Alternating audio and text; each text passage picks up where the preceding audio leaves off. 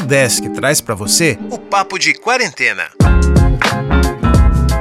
Olá, pessoas! Está começando o Papo de Quarentena. Aqui eu, André Sartori, vou conversar com alunos e professores para ver o que o pessoal anda fazendo nesse período de isolamento social. E hoje o papo é com a Nayara. Olá, Nayara, nos diga quem é você e o que, que você faz. Oi, André, tudo bem? Eu me chamo Nayara, eu estudo design na rede particular de faculdade aqui de Joinville e eu tenho 18 anos. Então, Nayara, para você, como é que está sendo essa adaptação para o ensino remoto? O ensino remoto, para mim, na verdade, está sendo bom. Eu consigo enxergar algumas vantagens que ele proporciona em algumas matérias, mas isso também depende muito da intimidade que o professor tem com a tecnologia, sabe? Até onde ele consegue se, se adaptar com as tecnologias para melhorar a aula dele. Mas não é com todos e também não é com todos os alunos, porque eu tenho uma facilidade ali de aprender com a tela do computador, ficando à distância, não tenho muito problema para me desconcentrar. Só que existem alunos que realmente não conseguem aprender e isso prejudica muito. Teve até alguns alunos que tiveram que trancar o curso para esperar uma oportunidade melhor porque não estava rendendo aprendizado, sabe? Ah, eu imagino, né? Tipo, é uma mudança muito brusca para todo mundo. E para ti, você falou que está sendo até positivo, né, em alguns pontos a questão do ensino remoto. Mas como é que está sendo essa organização do tempo? Afinal, ah, você está em casa, então quando é que você faz. Como é que tá sendo essa divisão? Tipo, agora eu estou na faculdade, agora eu estou em casa. No começo tava uma coisa bem largada, porque eu costumava fazer o ensino médio de manhã e técnico à tarde. Então, tipo, eu meio que conseguia me organizar com aquele pouco de tempo de sobra que eu tinha à noite para estudar para o que vinha no dia seguinte. E depois, quando começou a faculdade, que eu só tinha que me importar com a noite, porque eu só eu estudo de noite, né? O meu dia ficou muito largado comecei a acordar tarde, a estudar quando dava, basicamente, quando dava vontade. E assim, não, não tava gostando, tava muito, tava muito bagunçado. E aí eu comecei a aos poucos, acordar mais cedo, fazer minhas atividades durante o dia. E depois eu, eu consegui um estágio no meio dessa quarentena. E eu acho que colocar várias coisas assim na rotina é uma coisa até que me ajuda, porque se eu tenho, tipo, uma amplitude de tempo, fica muito difícil de eu me achar, porque eu fico com um prazo muito extenso, entende? Daí, quando eu tenho, por exemplo, uma coisa certa para se fazer, eu me organizo melhor. E você tá em que ano da faculdade? Eu tô no primeiro semestre. No primeiro semestre já tem que obviamente ninguém queria, né? Mas para você, como caloura, já, já teve esse baque, assim, né? Desse ensino à distância. A questão que você comentou que conseguiu um estágio e tudo mais, ficou então mais fácil para você se organizar como caloura e como uma pessoa que está ingressando agora na universidade, o fato de ter menos tempo? É porque eu tenho uma pressão em mim, sabe? Quando eu tenho um prazo para cumprir. Porque quando fica um tempo muito disperso, assim, eu, é mais difícil fazer uma coisa e terminar. Normalmente eu começo e deixo e não faço. Daí, com esse limite de tempo, até fica mais fácil, porque eu acredito que a minha faculdade, até então, eu não sofri algum sufoco por ter que estudar demais ou por ter que colocar muita coisa em dia, porque eu já me considero uma pessoa mais ou menos organizada. É mais por causa dessa pressão, sabe? Que eu fico comigo mesma de eu tenho um prazo para cumprir. Eu preciso começar e eu preciso dar continuidade até terminar. Se eu tivesse, por exemplo, só fazendo a faculdade, óbvio que eu ia acumular um monte de coisa e provavelmente não, não ia estar tá fazendo, tipo, mais regrado. Nesse tempo livre que você comentou, que você tem, o que, que você faz? O que, que você faz para passar esse tempo, já que não pode sair? eu costumo inventar coisa para fazer. Por exemplo, eu tenho alguns materiais de arte aqui em casa, então às vezes eu modelo alguma coisa, às vezes eu pinto, ou só desenho, desenho no computador também. Eu tenho um violão aqui que eu aprendo basicamente sozinha, que eu não recomendo para ninguém, porque meu processo está sendo muito lento. E daí, assim, eu vou inventando coisa para fazer. De repente, assistir uma série, um filme, praticar inglês. Mas antes de começar a quarentena, tu já estava querendo aprender a tocar violão, essas coisas, ou foi algo que surgiu agora? Eu tenho violão quando eu fiz uns 15 anos, eu pedi pro meu pai me dar um violão. E desde então, tipo, eu tento aprender ele, assim, de, de um jeito bem devagar. Mas a quarentena me deu um, um, tempo assim a mais, onde eu posso passar mais horas me dedicando para isso, sem sofrer a pressão de que, olha, você não pode perder seu tempo fazendo isso, porque tempo é uma coisa que tem de sobra. Eu aprendi a tocar violão sozinho, não na quarentena, mas eu aprendi. Uh, não que eu toque muito bem, mas eu aprendi a tocar e eu super recomendo, é uma boa terapia tocar violão, de verdade Meu, mesmo. que bom, acabou comigo aqui, porque, tipo assim, eu não tenho muita inteligência com, com música, assim, eu, acho, eu me acho muito péssima. Eu até tenho a ajuda de alguns amigos, mas eu vejo a cara de desapontamento deles, assim, quando eu tô tocando, então... Olha, eu acho que que o violão, ele, ou qualquer instrumento musical, tem muito a ver com a perseverança e com a frequência com que você vai treinando, sabe? Então, todos os dias você tem que pegar um pouquinho e ir lá e tentar, e tentar fazer coisas que você não consegue mesmo. Saem sons horríveis no começo, nem dá pra dizer que você tá tocando um violão. Com o tempo, vai melhorando, assim. Pá. Eu sei que dá, às vezes dá uma desanimada, dói o dedo, não sei se teu violão é de nylon, de aço, mas enfim. Com o tempo, vai melhorando. Não desista, não desista. É, desistir não vou, a gente até percebe, assim, né, é, a nossa evolução de um dia pro outro, de como é tocar uma música depois de ter treinado bastante, que dá pra perceber uma, uma diferença. Mas eu, eu tô considerando meu processo bem lento, assim, eu, eu investiria numa aula, mas. Porque também tive contato zero com música, assim, sabe? De instrumento, de canto. Daí eu me considero uma pessoa um pouco distante disso, por isso eu acho que eu tô tendo bastante dificuldade, mas que bom que é possível, que é possível aprender. Outra questão, você falou o que você está fazendo e etc. Mas além disso, você começou a fazer algo tipo, eu não fazia, agora eu estou fazendo. Uma coisa que comecei a fazer é parar para respirar, tipo, quase uma meditação. Eu não consigo ficar muito tempo meditando, então não sei se é considerado uma meditação, mas assim, tomar aquele sol de manhã e parar para respirar antes de começar a se organizar. Tipo, agora que eu tô trabalhando, eu não faço isso mais durante a manhã. Mas à tarde, às vezes é bom tomar um sol e parar pra pensar no que fazer para não se estressar. Tipo, uns quatro minutinhos assim que tu fizer isso, já vão render muito, muito melhor a próxima meia hora que você vai, que você vai vivenciar se você não tivesse feito isso antes.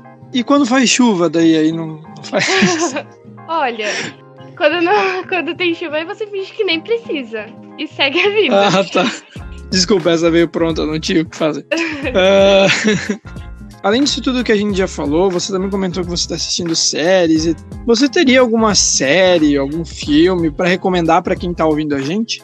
Olha, uma série que eu assisti e eu gostei muito, e assim, pouca gente conhece, é uma animação que tem na Netflix que é O Príncipe Dragão, que tem muita referência de Avatar, mas é americano, né, ocidental. E assim, é uma série que tem muita representatividade e a história é muito emocionante. Os episódios são bem curtos, então assim, eu acho bem legal, assistam. É O Príncipe Dragão. Então fica a dica do Príncipe Dragão. Inclusive, eu tenho que anotar essas séries que todo mundo indica numa lista, porque eu já tô com uma lista bem grande é, de muitas séries e filmes. Eu não sei se eu dou conta, porque, né? Mas a gente tá se encaminhando pro final dessa nossa, dessa nossa conversa, Nayara. E eu gostaria de saber a sua opinião sobre tudo isso que tá acontecendo. Dizem que numa pandemia a gente nunca tem um lado bom. Uh, muitas pessoas estão morrendo, muitas pessoas infectadas, a gente nunca sabe o limite disso, né? O Brasil já passou os 100 mil mortos. Mas eu gostaria de saber de você o que, que você acha que a gente vai tirar dessa pandemia. Então, realmente é muito difícil encontrar um ponto positivo nisso tudo quando se quando você tá vivendo isso muito de perto, quando você, sei lá, de repente tem algum amigo doente ou então alguma coisa ruim aconteceu na sua vida por causa da pandemia, mas eu acredito que assim, vendo de uma perspectiva mais distante, esse período vai servir para a gente se reinventar. Eu acho que a pandemia vai marcar uma parte da, da nossa idade moderna em que a gente vai ter que pensar de novas maneiras de tanto de se relacionar, mas tanto de, sei lá, meios de transporte. Eu acho que isso tudo precisa ser mudado, precisam ser criados novos modos e acredito que essa aceleração que a gente vai ter para desenvolver novos produtos, novos serviços, vai servir para o futuro. Essa evolução que a gente pelo menos não percebe, mas a medicina, tipo, tá bem acelerada. Por exemplo, a gente já tá tendo alguns protótipos de vacina, não sei se pode chamar vacina de protótipo, mas tem aí algumas experimentações. E, tipo, esse período que a gente teve para desenvolver é muito rápido, sabe, na ciência. Então, acho que com um olhar mais no futuro, a gente vai olhar para trás e vai ver que as coisas aconteceram muito rápido. E acho que isso vai ser bom.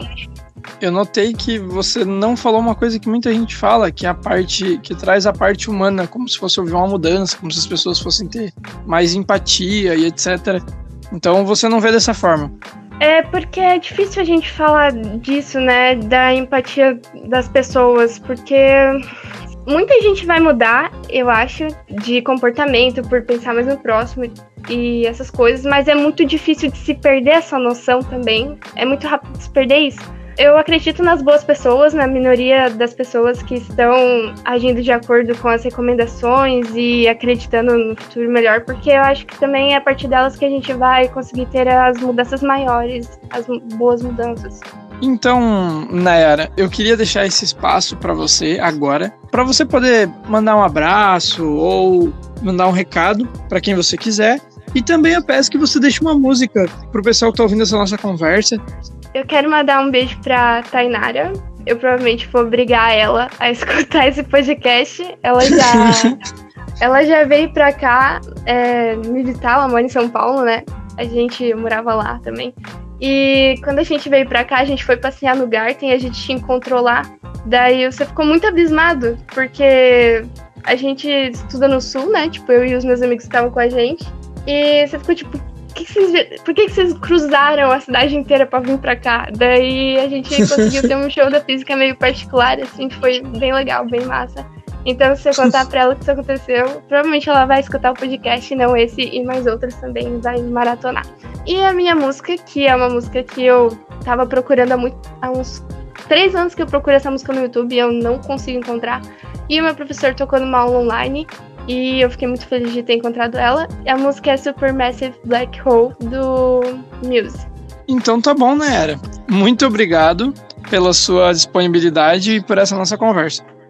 Eu que agradeço, desculpa aí pelo violão. que é isso, uma hora você vai aprender. Fé. E este foi o Papo de Quarentena, uma ação do programa de extensão Consciência da Udesc Joinville. Quer participar do programa? Manda uma mensagem para a gente lá nas redes sociais. É o Consciência Desk, no Facebook e no Instagram. Até o próximo Papo de Quarentena.